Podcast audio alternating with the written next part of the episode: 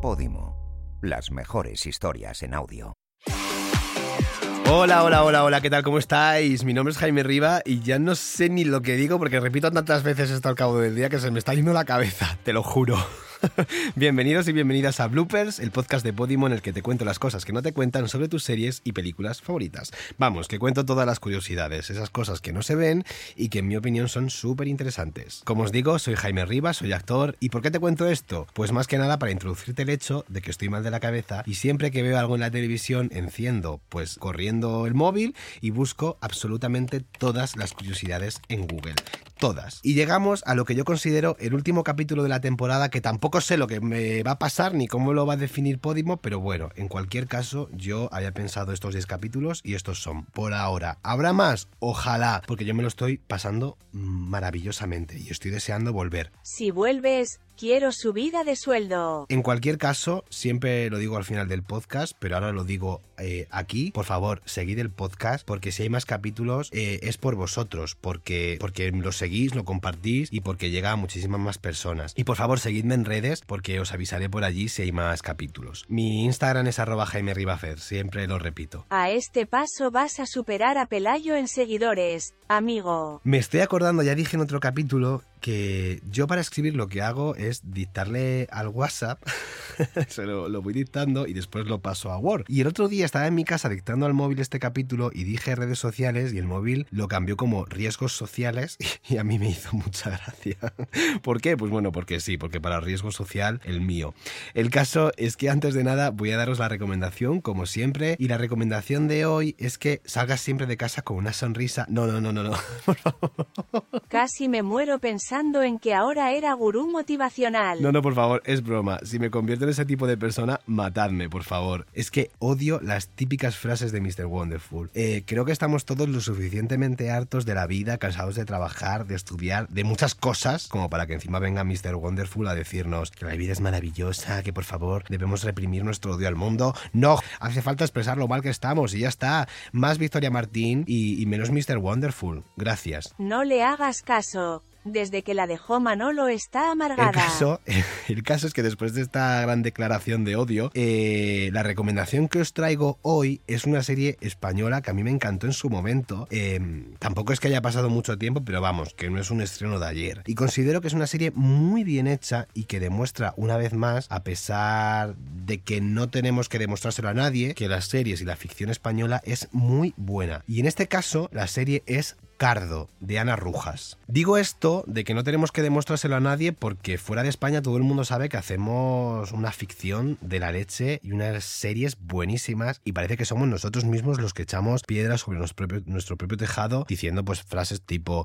no es que yo series españolas, pelis españolas no las veo porque me parecen muy malas. Mira José Luis, cariño, eh, es, hora de que a lo mejor empieces a ver más series de España y que veas que esto que estás diciendo no es verdad. O sea, sal de tu cueva, te lo pido por favor. Pues bien, Cardo es una de estas series maravillosas que habla de una chica treintañera que tiene que luchar para conseguir el objetivo de, cumplir con su carrera artística y a pesar de ello acaba trabajando en una floristería de su barrio. Os va a encantar, es súper bonita, está muy bien hecha como os digo y un besazo a Ana Rujas que la adoro, la conozco a través de mi compañera y actriz y amiga Laura Ledesma que además es otra pedazo de actriz. Y bueno, vamos con ello. Después de esta recomendación os voy a introducir un poquito porque, porque he llegado al capítulo de hoy. ¿Y por qué he pensado en contaros las curiosidades de esta serie hoy, en este capítulo? Y más que nada porque me apetece. a ver, que, esto no es una explicación racional. Ya he dicho de vez en cuando que cuando empecé a plantear los capítulos de la temporada, pues hay algo como, como que tengo unas series claras y otras que he tenido que pensarlas más o que he tenido que revisitar lo que he visto. Y en este caso quería hablar mucho sobre esta serie. Hay algunas que llegan de rebote y en este caso mm, lo tenía clarísimo. Pero la serie de la que voy a hablar hoy es que me ha marcado mucho. Sé que siempre digo esto, pero quizás sea de las series que más me ha marcado a mí y a toda una sociedad, en este caso la sociedad española. El otro día estaba hablando con mis amigos, que por cierto son gilipollas, y digo esto porque muchas veces quedo con ellos y, me hacen un montón de bromas sobre el podcast. El otro día estábamos sentados y estaban todos muy callados y les digo, ¿qué pasa? ¿Por qué estáis tan callados? Y me dicen, porque no queremos eclipsar al nuevo podcaster de moda. Uh, y yo, madre mía, qué pesados. Pero el caso es que el otro día estábamos hablando, eh, en referencia al podcast, sobre cuál es la mejor serie de todos los tiempos. Y había gente que decía que Friends, había gente que decía algo más antiguo, tipo Los Soprano. Y es cierto que es muy complicado pensar una serie, porque además pensamos en las actuales. Y cuando digo actuales, desde las series de hace 20 años hacia ahora, pero hay series desde, desde que existe la televisión, aunque antes quizá no tenían tanto peso ya que estamos viendo ahora el auge de las series. Pero si pensamos cuál es la mejor serie de todos los tiempos, en España la cosa se pone un poquito más fácil, más que nada porque lógicamente hay menos series y hay menos que comparar, aunque también habría una pelea porque hay gente que dice que si Siete Vidas, que si Farmacia de Guardia, que si Los Serrano, pero lo que es indiscutible es que Aquí no hay quien viva marcó un antes y un después en la televisión española. Muy ofendida con que no menciones a menudo es mi padre. Además era un momento en el que todas las familias se reunían para ver la televisión, más que nada porque echaban como un capítulo a la semana, entonces tú te hacías como tu programación. Los lunes echaban Upadance, los martes los hombres de Paco, los miércoles los Serrano, entonces tú te reunías con toda tu familia y toda España veía ese capítulo a la vez. Y entre todas esas series, pues una de ellas era Aquí no hay quien viva, que de una forma muy especial y muy extraordinaria se hizo un hueco enorme en la programación de las cadenas. Y tanto es así que de hecho hubo mucha competencia entre ella y otras series.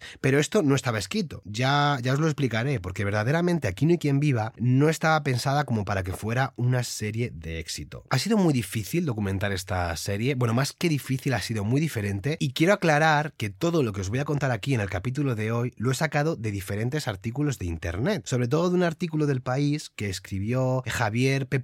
Martín el 1 de diciembre del 2021 y que lo he leído varias veces porque me encanta. Os voy a dejar el artículo en el canal de Telegram que podéis acceder por el link que hay en mi cuenta de Instagram. Lo que quiero decir con esto es que como ya sabéis algunos de vosotros, yo estoy trabajando en la que se avecina como un personaje fijo y lógicamente eh, estoy trabajando con gran parte del equipo de Aquí no hay quien viva, ya no solamente actores, sino también los creadores, eh, mucho equipo técnico. Entonces, claro, muchos de los actores de Aquí no hay quien viva, que son mis compañeros ahora, me han contado alguna cosita, pero vamos, lógicamente estas me las guardo para mí, que tampoco son cosas que sean como un salseo grandísimo ni nada, pero bueno, me lo han contado ellos y yo no voy a contar nada que no se haya hecho público ya o que lo hayan hecho público ellos en entrevistas. Pero aún así hay cosas muy interesantes porque ya os digo que Aquí no hay quien viva en realidad no debería haber existido. Coge tus palomitas que empezamos. Bloopers el podcast que parece cine de barrio. Y es que cuando digo que verdaderamente no tendría que haber existido, es que verdaderamente no se pensaba en ningún momento que hubiese existido. Por lo que tengo entendido y por lo que he leído en el artículo, destacar eh, que el artículo en realidad es una entrevista a muchísima gente que compuso el equipo de Aquí no hay quien viva, los creadores, directores, gente del casting. Por lo que he leído en el artículo de Aquí no hay quien viva, esta serie llegó de la noche a la mañana a la cadena eh, Antena 3, que era donde se emitía. Resulta que Antena 3 se le quedó un hueco en la programación y entonces José Luis eh, que era el productor ejecutivo de la serie en ese momento, llamó a Alberto Caballero y a Laura Caballero, que son creadores, productores ejecutivos y guionistas, entre otros, y también directores de La que se avecina y de parte de Aquí no hay quien viva. Entonces, Alberto Caballero le dijo a José Luis Moreno que tenía un pequeño piloto escrito sobre un bloque de vecinos y que verdaderamente lo que quería crear era una especie de sitcom al más estilo americano, tipo, tipo Friends, que eso en España no se estaba haciendo. De hecho, por lo que he estado leyendo, que esto no lo sabía, esta serie fue propuesta a Televisión Española, la cual la rechazó, que yo creo que Televisión Española se tiene que estar torturando, pero tremendamente. Confiésalo todo, Juan o me caigo muerta aquí mismo. Pero bueno, ahora estamos en el momento en el que Antena 3 le pide una serie a José Luis Moreno y ellos le ofrecen el piloto de Aquí no hay quien viva. Por lo que decía Alberto Caballero, la serie fue muy difícil de vender, porque en este momento estaban apareciendo series como Cuéntame o como Los Serrano que se centraban en una familia, y lo que Alberto Caballero quería con Aquí no hay quien viva era que el verdadero protagonista de la serie fuera el propio edificio en sí, y que dentro vivieran diferentes personajes. Aún así, la cadena le pidió por favor que los protagonistas fueran los Cuesta, eh, José Luis Gil y Loles León. Pero claro, Alberto Caballero se preguntaba, ¿qué hacemos con el resto de 14 protagonistas que viven en el edificio? ¿Qué van a ser? ¿Personajes menores? Por alguna razón consiguieron vender la serie, sobre todo porque Antena 3 tenía mucha prisa para rellenar ese hueco que os digo, y como ellos no tenían pensado cómo iban a hacer la serie, pues empezaron enseguida a conseguir los actores. La directora de casting de Aquí no hay quien viva fue Elena Arnao, una de las grandísimas directoras de casting de España. Para quien no lo sepa, un director de casting es el que se encarga de buscar a los actores y a las actrices, les hace las pruebas y se lo propone a los productores y a los directores. Pues Elena Arnau fue la encargada de hacer el casting de Aquí no hay quien viva. También deciros como curiosidad que Elena Arnau es la que me hizo la prueba a mí para interpretar al personaje de Georgie en la que se avecina. Es decir, que tiene muchísimos años de experiencia y sabe muy bien lo que hace. Elena Arnao cuenta en la entrevista que la primera persona por la que empezaron fue por el hijo de los Cuesta, por Josemi, que era un actor muy pequeño y que de hecho era su primer casting, pero que tenía un desparpajo especial y que se decidieron por él. Luego se puso a trabajar en los personajes y añadió que los primeros que pensó fue el personaje de la pija, de Lucía, y de Roberto. Es decir, la pareja joven y nueva que llegaba al edificio.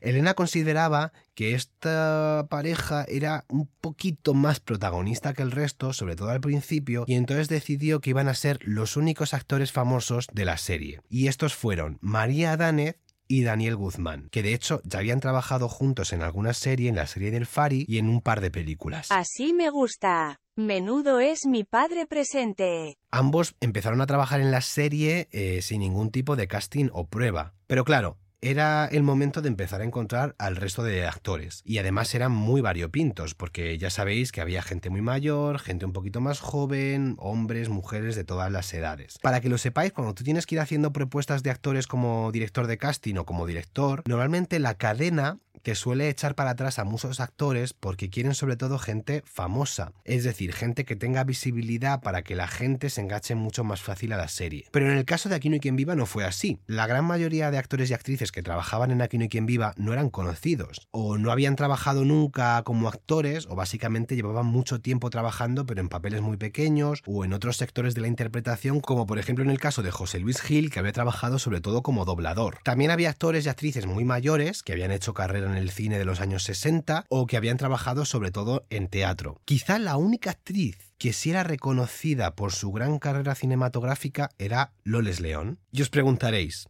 ¿por qué pasaba esto? ¿Por qué la cadena no pidió actores más famosos? La respuesta es muy fácil.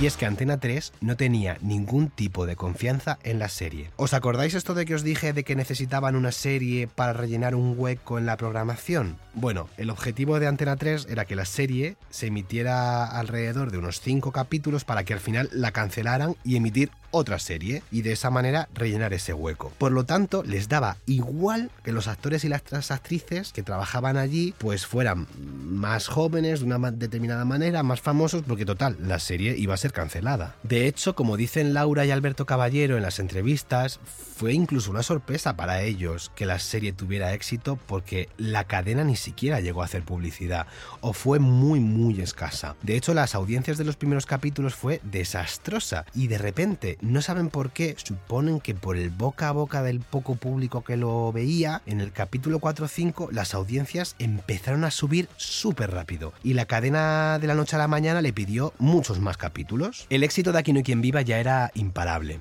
Poco a poco los capítulos eh, se fueron engordando y cada vez duraban más y más y más hasta el punto de llegar a ser como pequeñas películas. Bueno, como hoy en día, que la que se avecina dura una hora y media, pero claro, es que el concepto de serie hoy es muy diferente porque tú tienes una plataforma donde puedes verla cuando te dé la gana. Pues en el caso de Aquí no hay quien viva, se hicieron los capítulos cada vez más largos de manera progresiva, porque la serie era tan exitosa que los actores admitían que no podían prácticamente salir de casa. De la noche a la mañana, todos ellos eran muy conocidos y eran literalmente eh, un fenómeno social. El actor Fernando Tejero contó al principio que él no iba para el papel de portero, que por cierto se convirtió en uno de los papeles más exitosos de la serie. Al principio él iba para el trabajador del videoclub, que se llamaba Paco, pero pidió por favor que le dieran el papel de portero porque le parecía un papel muy interesante ya que era como la columna vertebral del edificio. Además, la actriz Malena Alterio, que interpretaba a Belén, la pareja extraña del portero,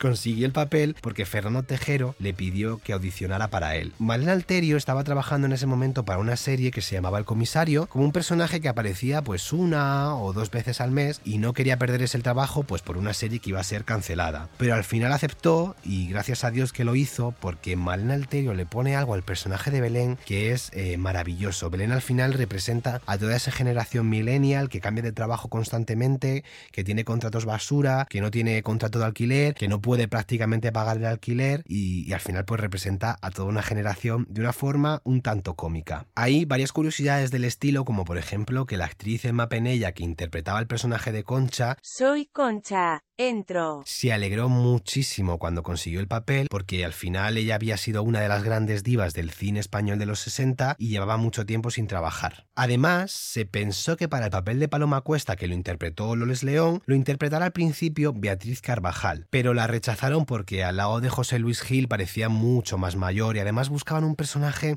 un poco más de barrio, un poquito más cotidiano. Al final, la actriz Beatriz Carvajal aparecería en la serie mucho más adelante como la madre de Belén. Es bien sabido que la serie tuvo tantísimo éxito que los actores trabajaban muchísimas horas para poder cumplir las exigencias que la serie requería. De hecho, acabaron prácticamente agotados. Trabajaban muchas horas seguidas y muchas veces los guiones les llegaba a las 3 de la mañana cuando tenían que empezar a rodar a las 7 de la mañana. No olvidemos que si el guion les llega a las 3 de la mañana hay que estudiarlo. Entonces se levantaban, lo estudiaban, el coche les recogía a las 7 de la mañana y a rodar. Pero ¿quién se puede levantar a estas horas? Aparte de Iñaki Gabilondo. Incluso llegaron a decir que en varias ocasiones grababan las escenas que se iban a emitir por la noche esa misma mañana. Alberto Caballero dice en la entrevista que grababan tan rápido que a día de hoy pueden ver claros fallos en la serie, que hay escenas que literalmente no están editadas de color y que cuando mandaban la cinta que se emitía esa noche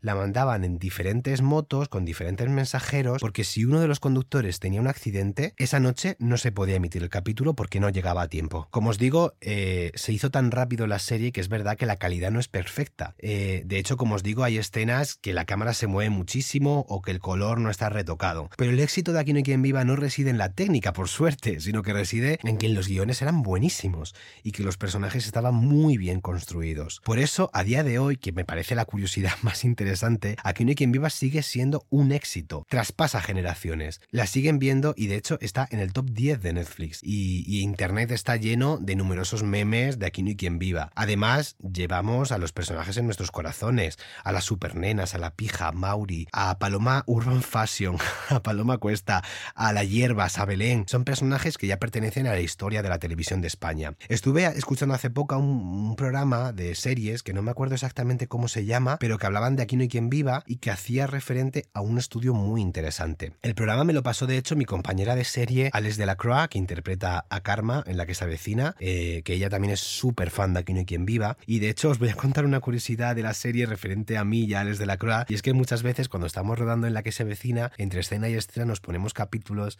de Aquí no hay quien viva porque nos encanta. Y para nosotros no es lo mismo. Y nuestros compañeros se quedan mirando diciendo, ¿en serio chicos? O sea, de verdad. También nos llevamos la Nintendo Switch para cambiar Pokémon, pero bueno, esa es otra historia. Pues bien, en el programa que me pasó Alex de la Croix de Aquí no hay quien viva, hablaban de que, claro, habían pasado muchos años de la serie, aunque parece que no, han pasado 20 años. Y la serie de Aquí no hay quien viva, muchos capítulos se grabaron antes de la crisis del 2006. Y al final, Aquí no hay quien viva va de un edificio eh, que representa, por así decirlo, la sociedad española y donde los vecinos cada uno representa, pues eso, a un tipo de español. Entonces se ve claramente cómo era la sociedad de España hace 20 años, antes de la crisis. Eh, en la propia serie, por ejemplo, se tratan muchísimos temas de actualidad en ese momento, como era el matrimonio igualitario, el derecho al aborto, la ley antitabaco, porque claro, eh, hay incluso una trama alrededor de que Mauri Fernando, la pareja gay del edificio, no se puede casar porque no está permitido que las personas homosexuales se casen. Y yo recuerdo ver eso de pequeño y verlo como una realidad, ni normal, ni bien, ni mal, simplemente una realidad. También yo era más pequeño y ahora pienso en ello y me parece como impensable. Me encanta porque estoy seguro de que la serie de Aquí no hay quien viva va a, a traspasar el tiempo y que es un retrato perfecto de la sociedad. Entonces, si hemos visto estos cambios en 20 años, imagina cuando pasen 50 años más, va a ser eh, una locura. Y hasta aquí uno de los programas de verdad que más ilusión me ha hecho hacer porque al final os podéis imaginar que pertenecer de manera muy pequeña, porque lógicamente yo no trabajo en Aquí no hay quien viva, trabajo en la que se avecina, pero pertenecer a una serie que nace de Aquí no quien viva me parece de los mayores logros que he podido conseguir en mi vida. Cuando me llamaron de la que se avecina, de verdad que no me lo podía creer. Ya os contaré el proceso de casting porque la verdad fue, fue bastante interesante. Deciros que gracias, ha sido un placer estar aquí con vosotros, me lo he pasado muy bien y no me quiero ir sin deciros que sí, que soy Carrie Bradshaw, soy vuestra Carrie Bradshaw ibérica. Espero poder continuar con vosotros y vosotras y vosotres y vuelvo a repetir, no os olvidéis de compartir el podcast en redes sociales, de seguirlo para que me posicione bien y seguirme en Instagram, arroba Jaime Ribafer. Espero hacerlo mejor y muy pronto. Soy Jaime Riva y esto es Bloopers.